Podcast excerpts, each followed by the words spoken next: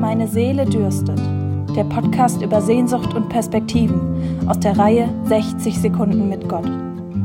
Heute mit Regina Tschirschke. Meine Seele dürstet nach Gott. Hm, tut sie das überhaupt? Nun, heute jedenfalls nicht.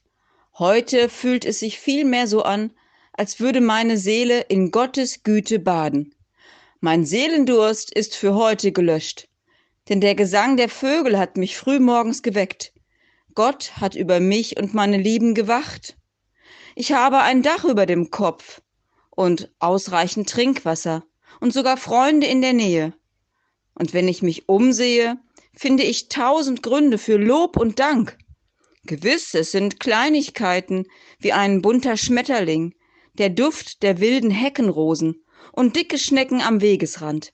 Aber alles zusammen bildet geradezu einen See an Güte, Freundlichkeit und Nähe Gottes.